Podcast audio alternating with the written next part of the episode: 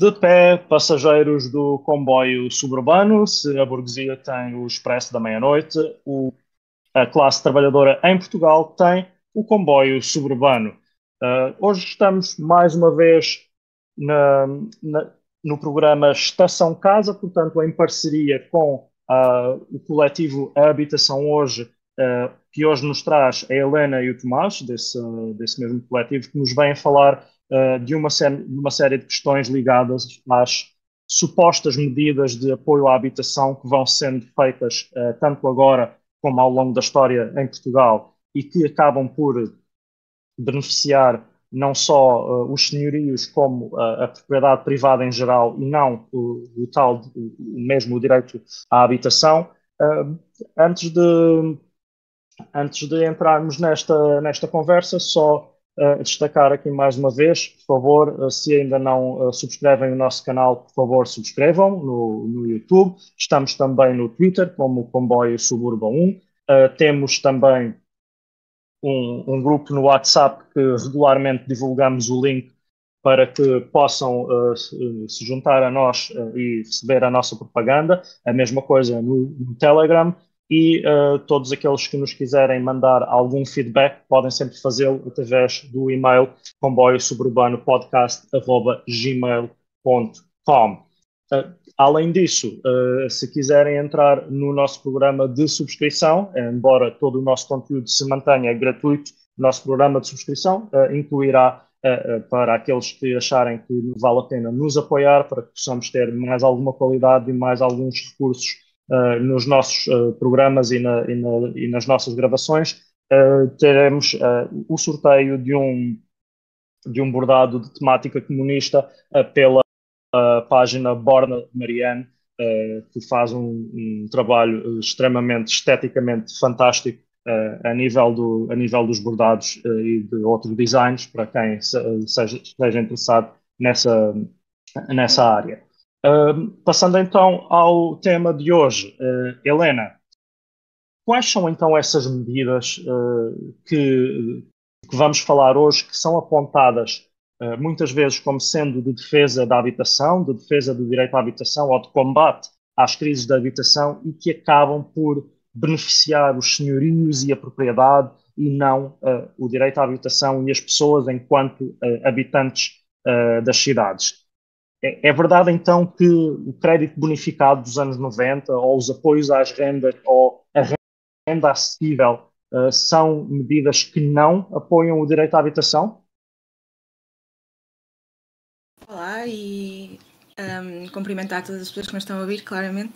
Uh, pronto, obviamente que não podemos falar de políticas isoladas, não é? Quando estamos a falar de, de uma crise da habitação ou de um problema que, que afeta historicamente a classe trabalhadora, temos que, que ver as políticas inseridas como um, um conjunto e um, um projeto político.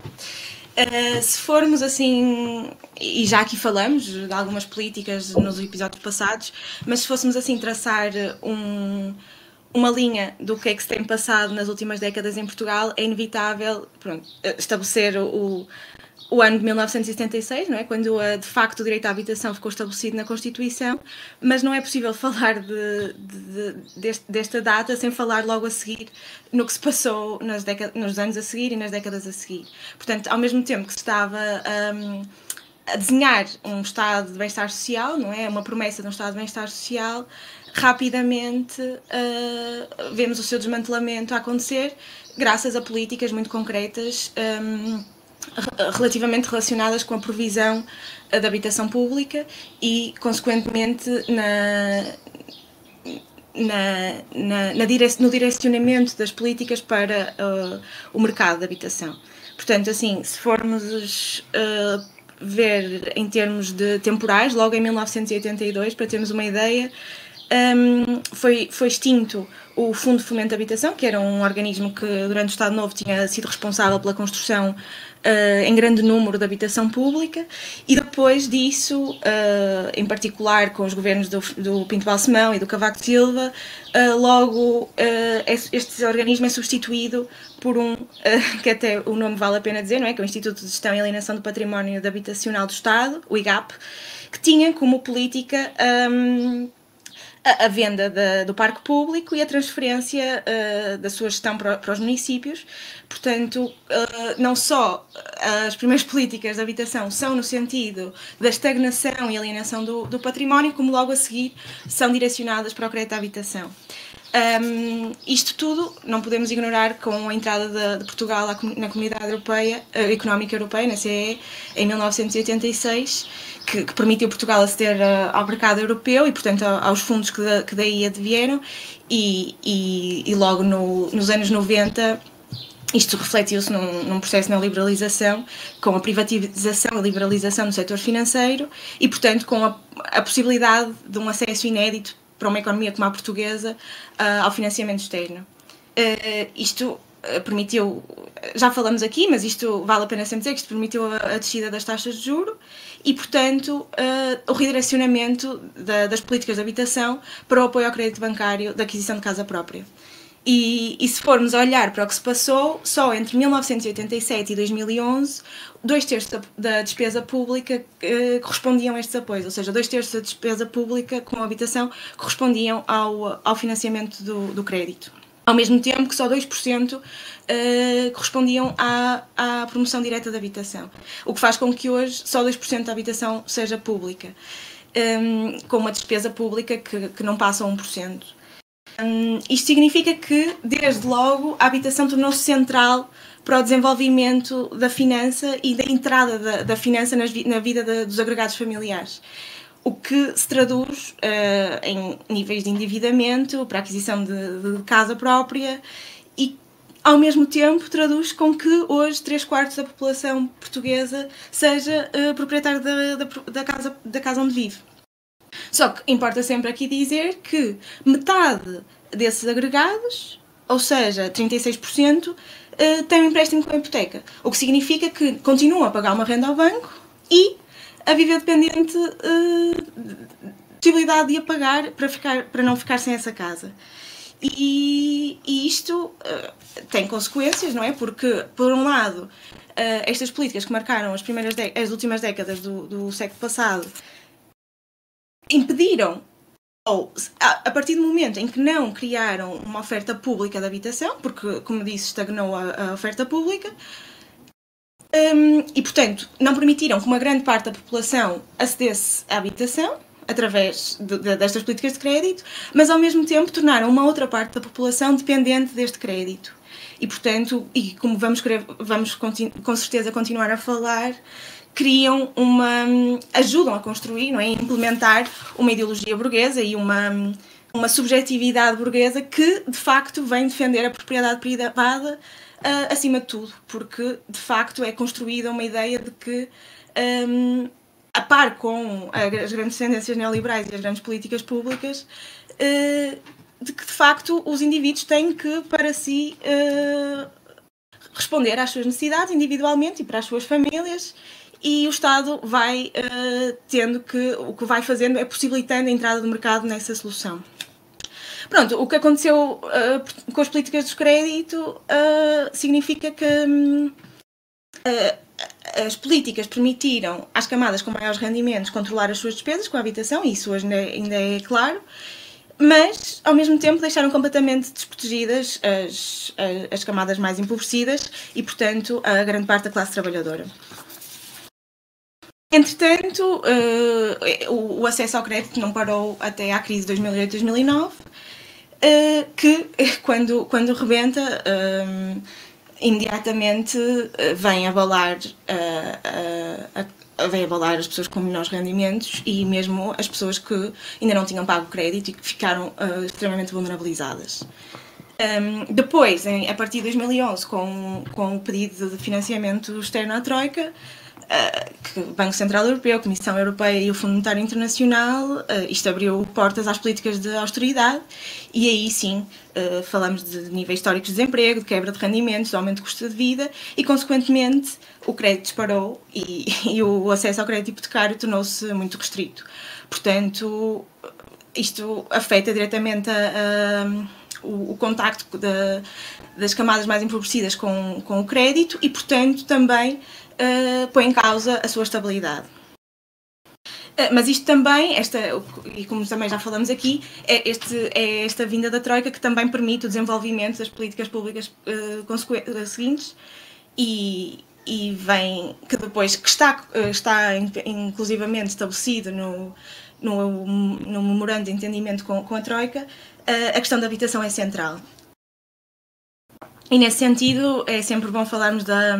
da chamada Lei Cristas, ou seja, da alteração da lei do arrendamento com a nova lei do arrendamento urbano, no RAU, que, que veio ainda mais liberalizar o, o, mercado de arrendamento, reduzir os direitos dos inquilinos, reforçar os senhorios e acelerar o término dos contratos. E isto uh, é bastante. Uh, é, é,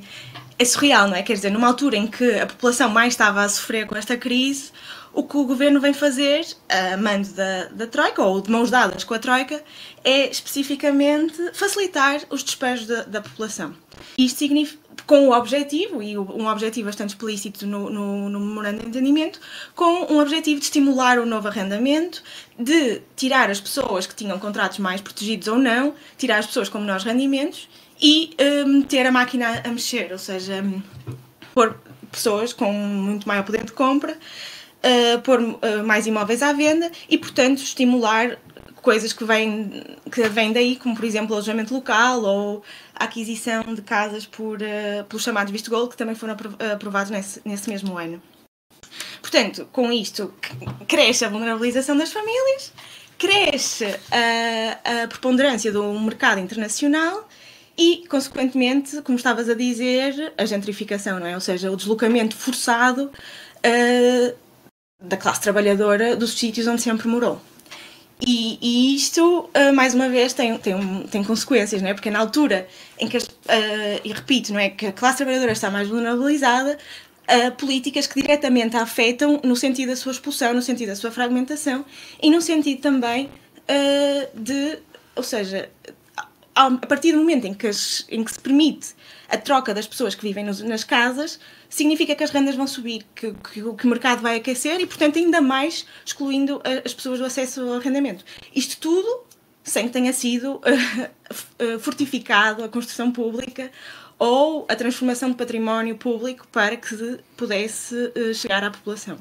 Pronto, desde então podemos falar da nova geração de políticas de habitação em 2018. Como estavas a falar, um dos exemplos é o regime de hum, de, rendas acessível, de arrendamento acessível, um, que no fundo é um conjunto de políticas que vem um, supostamente estimular a, a, disponibilização de alojamentos, mas que na verdade significa que pegando numa renda que está completamente impossível para a maior parte das pessoas, uma renda elevada e que, que, constitui uma grande percentagem dos rendimentos de, dos agregados familiares, o governo vem dizer nós vamos uh, pedir aos proprietários que reduzam essa renda de mercado em 20% e vamos dar os benefícios e, e, fiscais que, que, que, lhes compense para que eles não, não percam nada. E outro programa, além do arrendamento acessível, por exemplo, falar do Porta Jovem, uh, do Porta 65, Porta 65 Jovem, que foi também outro exemplo desses programas e que é ainda hoje. Um, pronto, o, o, que, o que isto tudo demonstra é que, uh, através dos subsídios aos inquilinos, dos benefícios fiscais aos proprietários, o Estado passa, transfere uh, rendimentos uh, para os proprietários, não é? Diretamente, ao mesmo tempo que mantém as rendas elevadas e aumenta a desigualdade entre os proprietários e os não proprietários, ou seja, a classe trabalhadora, que fica cada vez mais vulnerabilizada aumenta a disparidade entre classes e, ao mesmo tempo, exclui especificamente a população que acumula essas vulnerabilidades. E, nesse sentido, uh, temos que falar de, de mulheres vítimas de violência doméstica, mães sozinhas, pessoas idosas e, particularmente, as mulheres que viveram uh, décadas de trabalho. Uh, não, não regulamentado, trabalho não pago ou na informalidade e, portanto, chegam hoje a um momento em que não conseguem aceder ao, ao mercado de arrendamento. Uh, pronto, acho que se calhar poderíamos continuar por aqui, mas se calhar dar aqui uma oportunidade para, para discutirmos um bocadinho. Também falar o que, se, o, que se está, o que se tem passado hoje, depois da pandemia e o que tem mudado.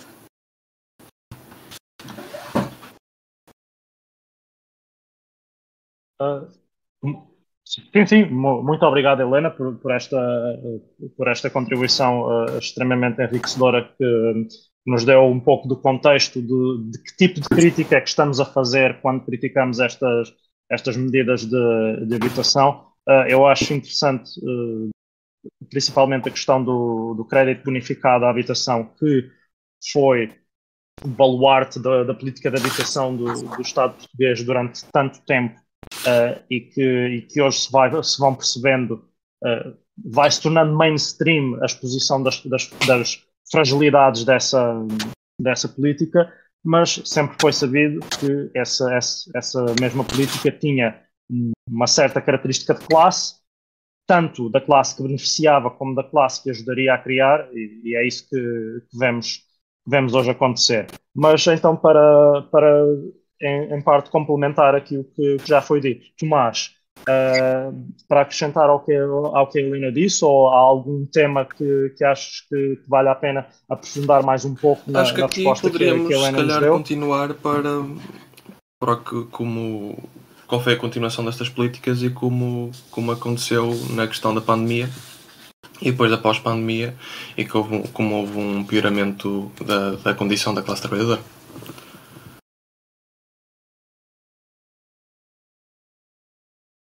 Certo, certo, então, Tomás. Então, uh, avançando para esses temas, diz-nos então, uh, em termos do que é uh, a atualidade, a atualidade histórica em Portugal e, e as políticas pré-pandemia, durante a pandemia e pós-pandemia,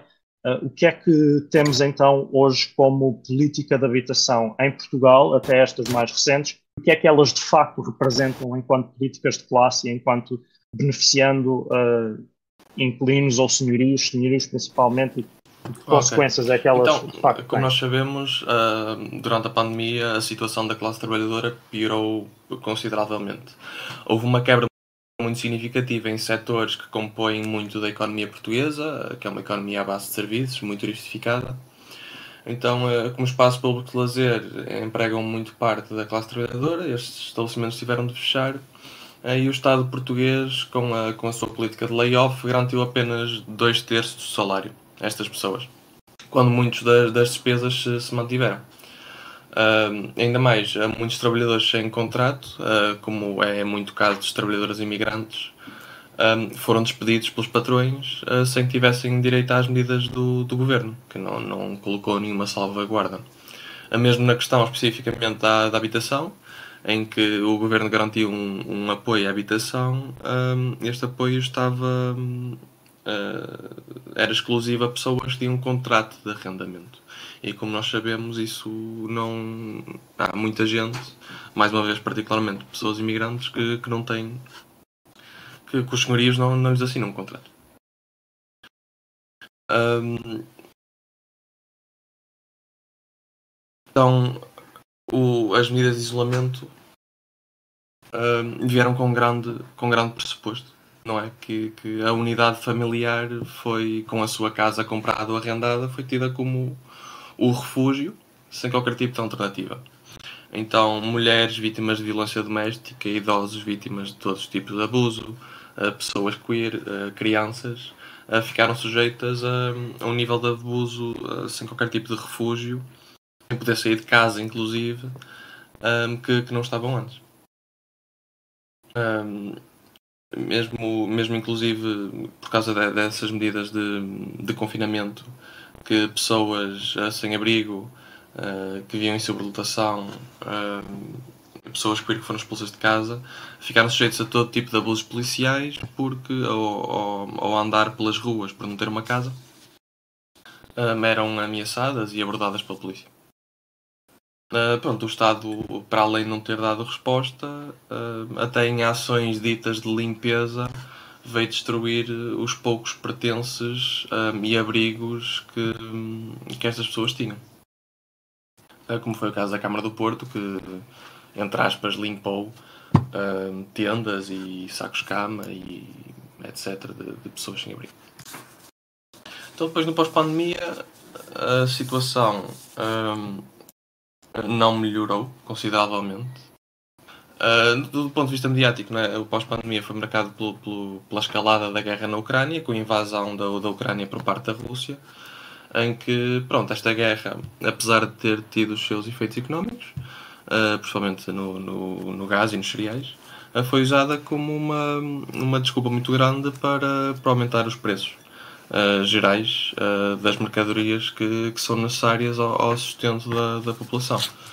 do arroz, à massa, um, então,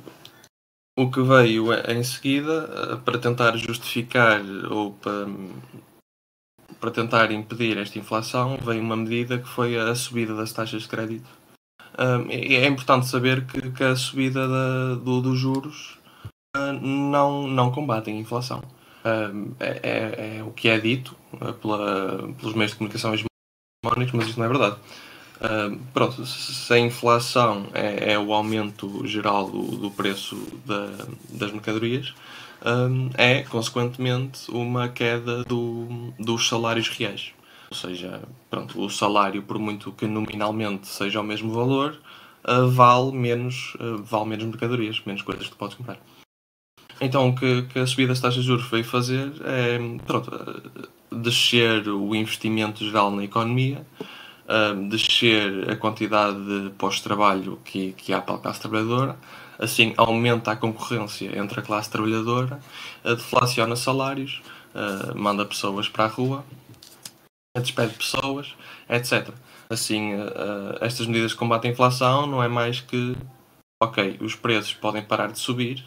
depois os salários descerem. É, pronto, que é, mesmo, é, é o mesmo decréscimo de salário real. Pronto, e com esta subida das, uh, dos juros, uh, muitas das pessoas que, estavam a pagar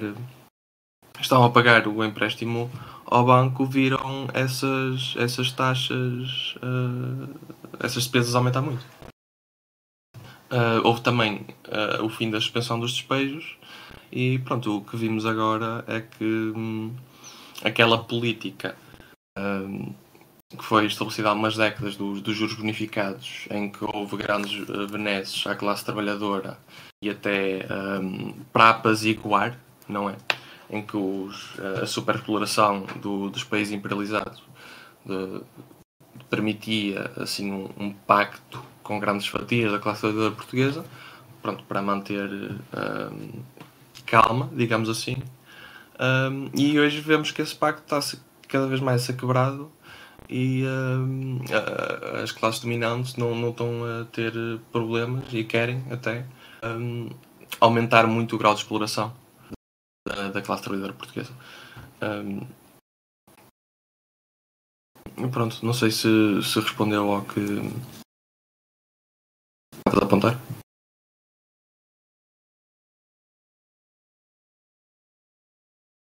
Sim, sim. Sim, sim, Tomás, muito obrigado por, essa, por mais esta contribuição. Também é importante aqui colocar uh, as questões da habitação dentro de um, de um contexto mais, uh, mais geral de, de aumento, no caso de Portugal, né, mais recentemente da carestia em consequência da guerra, no caso da,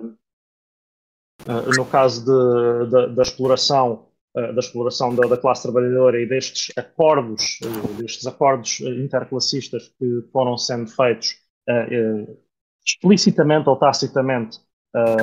permitindo certas políticas que temporariamente vão dando algumas benesses, mas que depois têm, a sua, têm as suas consequências. E, e, era também um pouco nisso agora que, que me ia focar nesta próxima pergunta para, para a Helena, Uh, Helena, uh, quando está, falamos dessa tal questão da, sub, da, da subjetividade, uh, de, do que é que este tipo de políticas cria em termos de subjetividade, um, também acho que é importante falar de como muitos partidos de esquerda, nomeadamente da esquerda parlamentar portuguesa, acabam por apoiar determinadas políticas de apoio à classe média que, que têm este tipo de consequência de de, de aumentar a, a, quantidade de pessoas que têm um investimento de classe, uma, um compromisso de classe com a propriedade privada e não com o direito à habitação. E aí temos Podemos até generalizar esta questão para a questão do minifúndio, para a questão da pequena propriedade, de como, ao, ao acharmos que estamos a defender uh, uma, uma, determinada classe média ou uma, uma, determinada classe de pequenos proprietários, no, no curto prazo podemos estar a fazê-lo, mas no longo prazo o que estamos a fazer é uh, a criar uma, uma subjetividade em que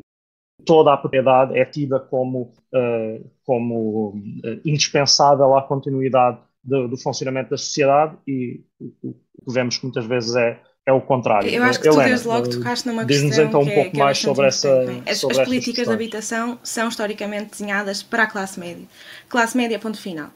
Ou seja, isto quer dizer que isto, uns cálculos que nós fizemos muito por alto e que, portanto, são só meramente indicativos, nós calculamos que no Porto, eh, para uma casa média, o preço médio de, de renda, 70% da população portuguesa, não é, do Porto, fica excluída, por exemplo, do programa de arrendamento acessível. No entanto, esta é uma... Eh, só o nome, não é? Renda acessível, Uh, todo o mediatismo à volta dele, usado pelo governo, uh, pelos municípios e aqui no Porto o Rui Moreira uh, particularmente, é uma medida que de facto vem, dizem eles, vai responder aos problemas da classe média. Porque não tem pretensões de ser habitação social, não, é? não, tem, não tem pretensões de uh, se dirigir às pessoas com menores rendimentos. A questão é que eles próprios metem uh, este saco que, que, toda a gente quase que se vai identificar, não é? Toda a gente se identifica na classe, toda a gente não, mas uh, faz com que pessoas que não que têm baixos rendimentos pensem que esta política é para eles, pessoas que têm altos rendimentos dizem ok, o governo está, está a pensar em nós. Pronto, uh, o, o, que sucede a partir daí é que, dado um trabalho histórico, não é? De, de, de, individualização do problema, de zero investimento, zero ou quase nulo investimento público, de, de, um, de um abandono da nossa da sociedade para suprir as nossas próprias eh, necessidades, isto, isto vem com que faz com que de facto um, a, a, defesa da propriedade privada, de uma, ou seja, no fundo, que as pessoas defendam a propriedade privada, mesmo quando uh, são afetadas por, por, esta, por, por, esta realidade. Ou seja, é, é muito comum vermos pessoas. Uh, que acham normal que uma pessoa em situação de sem-abrigo esteja a dormir à porta de uma casa vazia. Portanto, não nos choca, não é? Enquanto sociedade, e isso aí já diz muito sobre o sucesso destas políticas. Um, ao mesmo tempo, e quando falavas da subjetividade, eu acho que é importante falarmos de qual é que é o papel histórico, não é? De, uma pessoa em situação de sem-abrigo. Porque enquanto houver uh, pessoas em situação de sem-abrigo, vai estar lá sempre alguém que nos vai lembrar que se deixarmos de pagar a renda ou que se fugirmos de um marido abusador, de uma família que, que, que, nos, que nos violenta diariamente, um, que não aceitarmos os turnos desumanos, que não aceitarmos uh, trabalhar cada vez mais e os salários cada vez mais baixos, vamos também nós acabar sozinhos na rua, não é? Que vamos estar lá uh, completamente isolados, porque de facto é isso que acontece e, portanto, isso é, é uma, uma grande ferramenta ideológica uh, para que nós continuemos a aceitar as condições cada vez mais precárias que nos são impostas. E, e se calhar aqui eu gostava de tocar num, num, numa relação que é feita pela Ana Cordeiro Santos, uma, uma investigadora aqui portuguesa, que ela tem, uh, economista, que ela fala de uma relação entre a crise de habitação e a crise de, da reprodução social. E, e, a verdade é que, neste momento, uh, e sendo a renda uma, uma necessidade, uma, o pagamento da renda, o cumprimento do pagamento da renda, uma, uma preocupação das, da, dos agregados, porque eventualmente se deixarem de pagar a renda vão acabar na rua e, e isso significará a perda de todos os outros direitos. O que nós temos ouvido, e, e já tocando no, nos casos, é cada vez mais pessoas a deixarem de se alimentar corretamente, é cada vez mais pessoas, e particularmente pessoas idosas com doenças crónicas, a deixarem de tomar a medicação e, e, e isto está, está tudo ligado porque cada vez uma maior parte dos rendimentos é gasta em bens ou em bens essenciais que foram mercantilizados e que nos foram uh, que nós só conseguimos aceder através do mercado, do mercado especulativo e, e liberalizado. E portanto, uh, quando falamos de desmantelamento do, do Estado de Bem-Estar Social, que se aquele alguma vez existiu em Portugal, uh, estamos a falar dessa substituição de uma provisão pública, não é? enquanto sociedade, e, e, e promover a, a, a, provisão privada através do mercado. E E, e, e, isto, por exemplo, é muito claro no, no que falamos, no, no, que se fala quando se fala do, do SNS, que tem vindo a ser uh, altamente desinvestido e, e, ao mesmo tempo, tem aumentado uh, as transferências para os privados, para, para o mercado privado. E isso na habitação não é, não é, não é também não é diferente. Portanto, a, Ana Correia Santos até apresenta um, um, estudo em que mostra que, a, na mesma medida que na União Europeia se está a dar um desinvestimento na construção de habitação pública, que ronda os 40%, tem aumentado na mesma medida o, o, as transferências sociais, ou seja, ela fala de 44% na União Europeia entre 2009 e 2015 de diminuição de, de promoção direta da habitação e, uh, ao mesmo tempo, um aumento em 48% nas transferências sociais e 75% dessas são, são para a habitação. Ou seja, ao mesmo tempo que o Estado um, ehm, vem a desinvestir na, na, na provisão direta, ele vem a transferir para os privados e, e sem construir a longo prazo uma política que de facto responda à classe trabalhadora o, o Estado continua a subsidiar o mercado, a, a subsidiar rendas altas, su, no fundo, uh, já que está cada vez mais difícil a classe trabalhadora aceder ao mercado, o Estado tem que garantir que o mercado continua a estar lá e, e a dominar o, o, o, cenário e, portanto, tem que transferir uh, parte da, da, despesa pública para o mercado para que ele possa continuar a funcionar. Um, e, e, isto é muito claro, mais uma vez, na renda acessível e, e no Porta 65, não é? Um, e, e, mais uma vez também se calhar referir, sempre em alinhamento com as políticas da União Europeia e, internacionais. Não sei se respondi.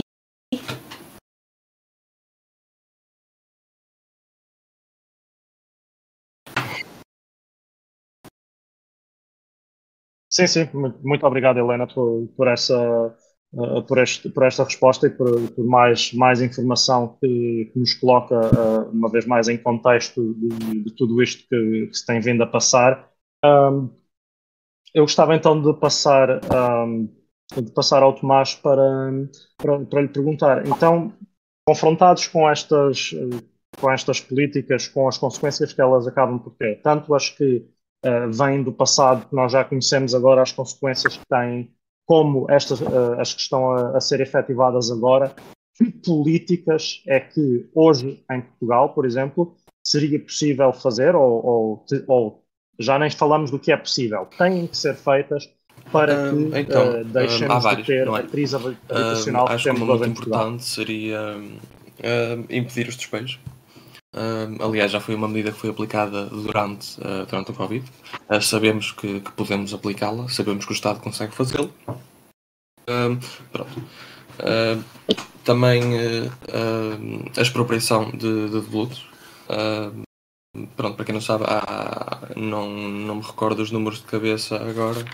A Helena, se souberes, entra. Mas há, há, um, há, há o parque habitacional em Portugal, há muitos, muitos devolutos e muitos, muitos deles estão, estão em bom estado, uh, precisam talvez de uma, de uma mão de pintura.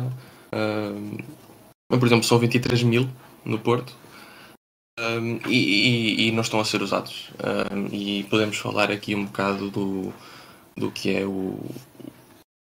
a função social da propriedade um, que é uma coisa que, que, que era muito falada uh, no pós-25 de Abril, durante a altura do PREC. Inclusive até estava no, no programa do PSD, PSD, um partido completamente de direita,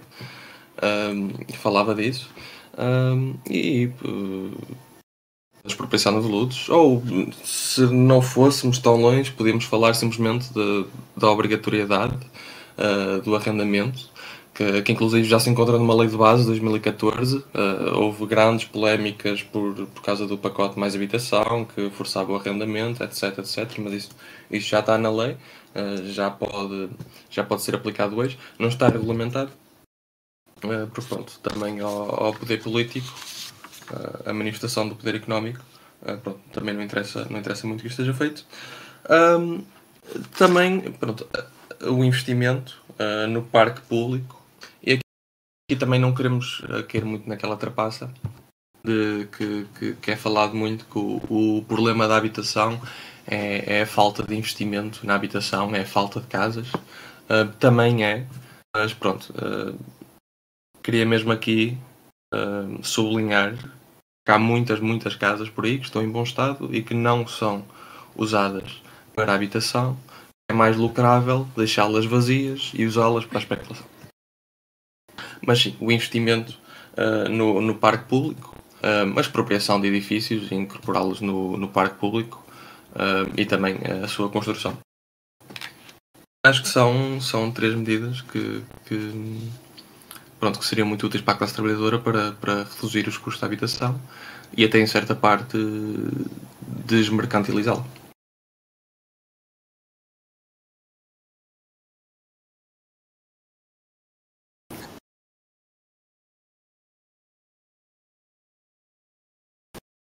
Muito, muito obrigado, Tomás, por estas, por estas contribuições. Um, Helena e Tomás, um, eu, tínhamos alguns, uh, alguns casos para falar hoje, alguns casos específicos de, de pessoas vítimas da, da crise da habitação, principalmente na zona do Porto. Uh, vocês estão em condições de nos dar algum contexto, alguma situação, mesmo, obviamente, anonimizada, uh, para que quem nos ouve possa perceber o lado Sim, mesmo humano dar... e o lado da eu, história eu posso dar uh, que é a crise da habitação disseste, em Portugal seja, atualmente. Não é uma questão de exploração da miséria individual, não é? Podemos, é mesmo para percebermos como é que diferentes sim, camadas sim, da população são vítimas de forma diferente uh, ou de forma particular uh, por, esta, por este problema. Um, e uma, uma das coisas que nós, não sei se, pronto, provavelmente toda a gente que nos está a ouvir não conhece o caso das Ilhas do Porto, mas as Ilhas do Porto é um, são, umas, são tipo, uma tipologia de habitação que, que, que, que se propagou no final do século XVIII e XIX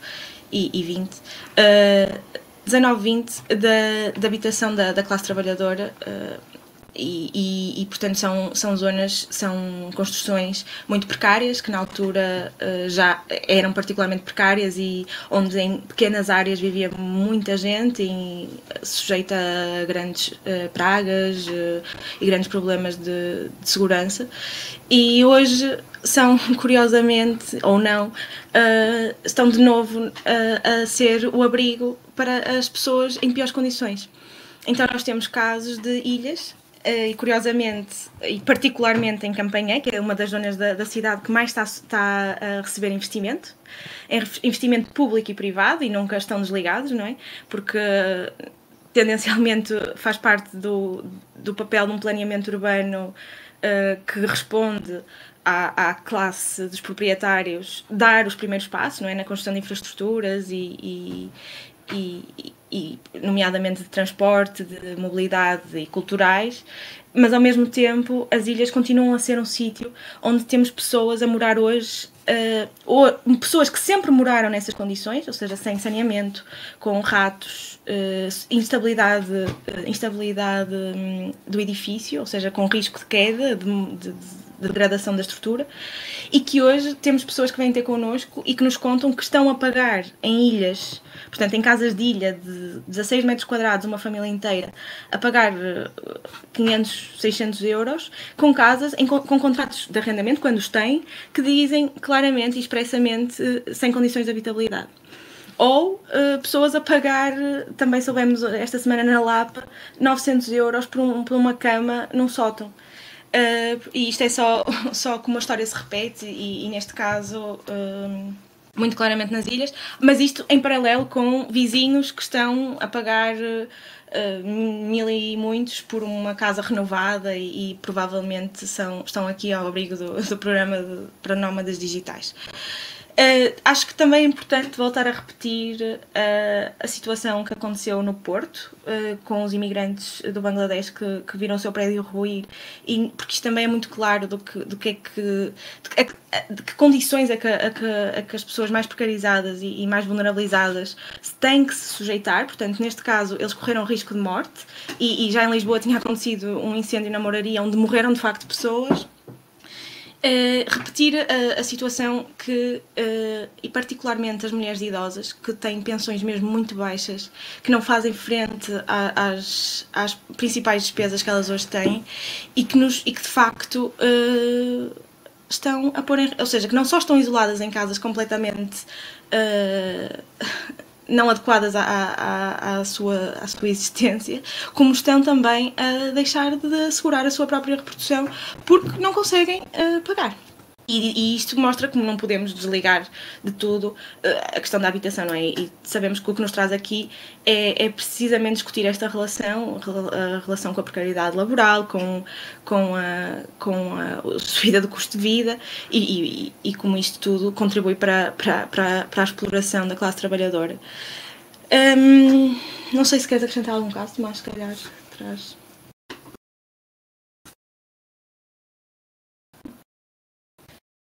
Não sei se. Pronto, eu, acho que vale sempre a pena uh, e, e, se calhar também retomando um bocado com o que o Tomás estava a acabar. Porque, ou seja, quando nós dizemos que,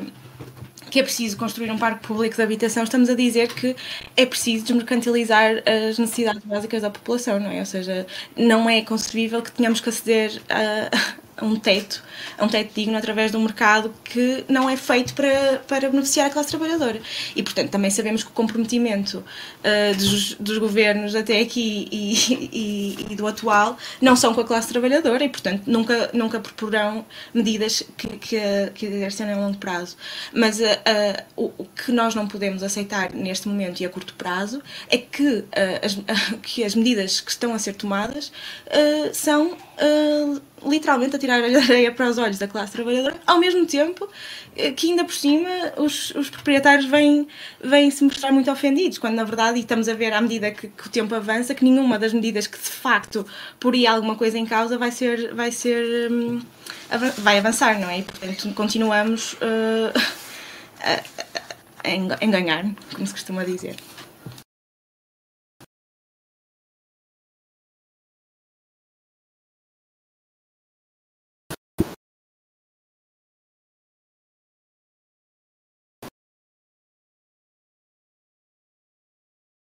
Muito, obrigado, Helena, então, por esta, por esta, por esta uh, explicação do, e exposição dos casos uh, que, que, se têm vindo a passar no, no, Porto. E nunca é demais, como disseste, recordar uh, o que foi o caso dos, dos imigrantes expostos à, à, situação da destruição de um, de um edifício que já, estava, que já estava em más condições e que toda a gente sabia que estava em más condições e que toda a gente sabe que centenas de milhares de imigrantes vivem em, em, em, edifícios com más condições em Lisboa, no Porto e em outras cidades em Portugal, mas uh, vai-se continuando a, a, permitir essa situação e muitas vezes até culpando os próprios imigrantes por essa situação, dizendo que uh, eles, eles sim têm o hábito de viver todos no na mesma casa, ou então até culpando os imigrantes pobres da crise da habitação, uh, como também alguns, alguns discursos vão, vão, vão fazendo. Uh, e, portanto, então, já com toda esta informação que, que agradeço imenso uh, nos terem dado, uh,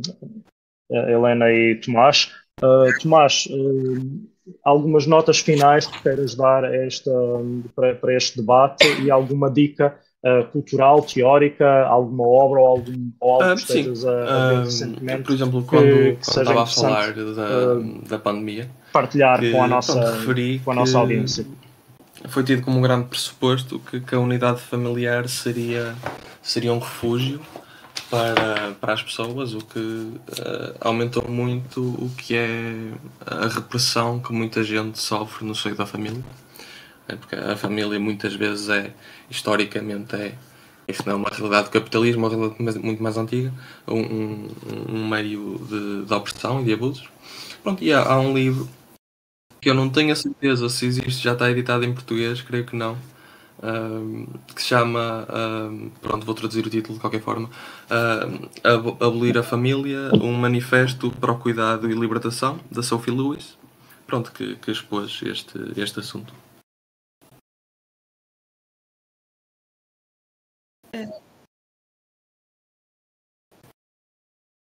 Não, eu ia também sugerir já agora uma, uma leitura que é o A Guerra dos Lugares, da Muito Raquel obrigado, uma investigadora brasileira força, força, que tem vindo a, a, estabelecer as ligações sobre a, a, financiarização da economia e particularmente a habitação uh, no sul global. E, e pronto, e, e, tem vindo, e neste livro ela inclusivamente fala da da, da questão da, do, do, do exército de reserva, não é? Que o capitalismo tem a necessidade de produzir uh, no sentido de reproduzir uma parcela sobrante de mão de obra, que não a, não a tornando proletária, mas também não garantindo as suas condições de reprodução. E, e isto prefere, é muito, eu acho que é bastante pertinente quando estamos a falar destas questões uh, das políticas neoliberais, da financiarização da economia e da habitação, é importante estar sempre em relação com, com o que se está a passar uh, nas economias do, do, sul global, no país do sul global, e como isto afeta, diretamente relacionado com o que nos afeta a nós, uh, essas preocupações. E que, uh, inclusivamente, não é? o que, que dadas as condições de, de, de de, de, aumento das, das, vulnerabilidades e particularmente com as, com as condições climáticas, não é? com, com as alterações climáticas, o, o problema urbano e, e de, com a população que, que, temos em mãos e com a quantidade de pessoas que vão ser afetadas por ela e, portanto, todos os assentamentos ditos informais ou de autoconstruídos e de ocupações que se vêem no, no, no, no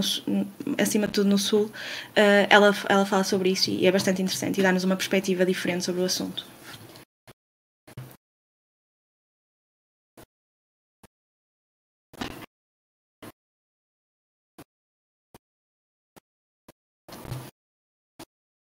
Eu penso que estás sem som, Saúl.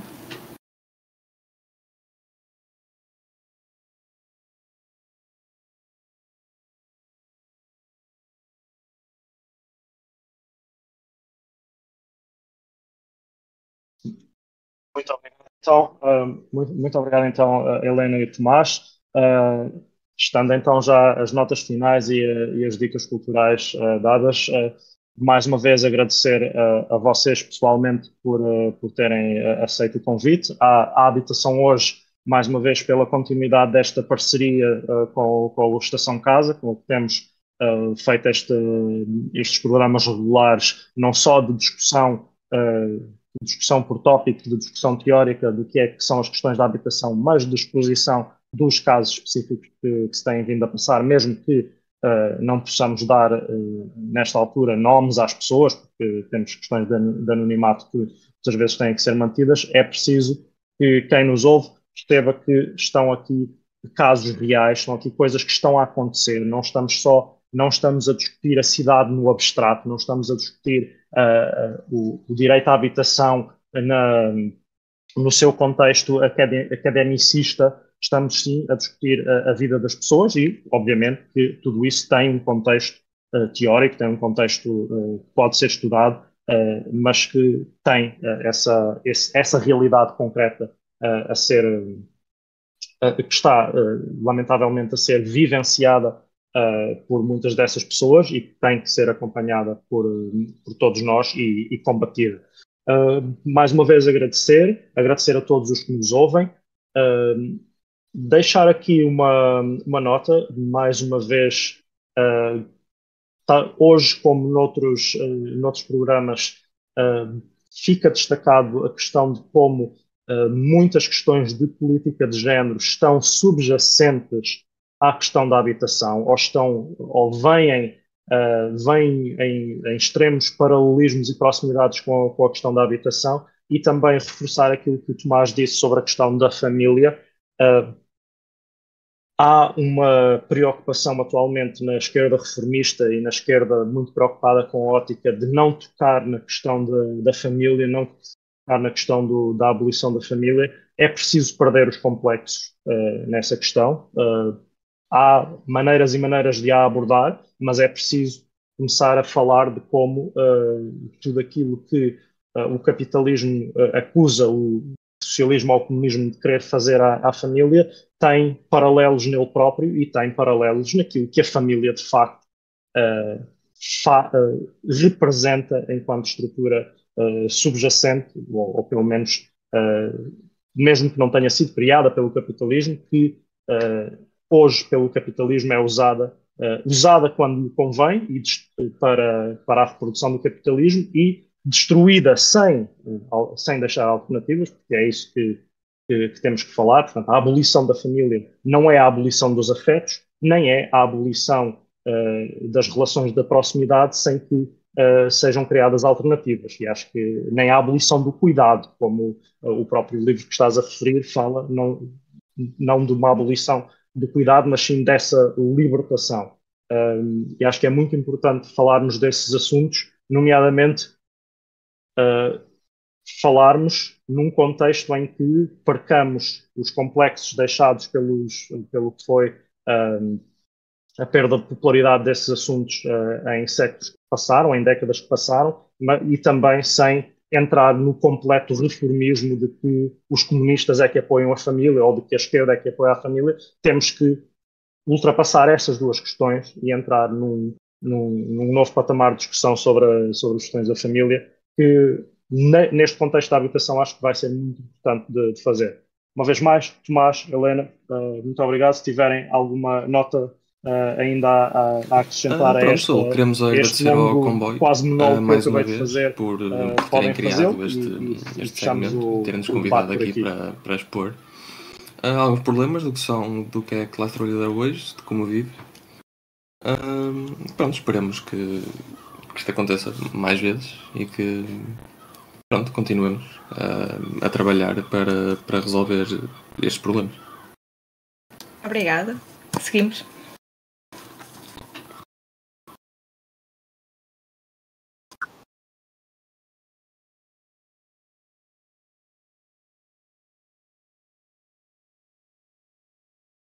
Ok, muito obrigado. Então, eu vou, vamos então terminar.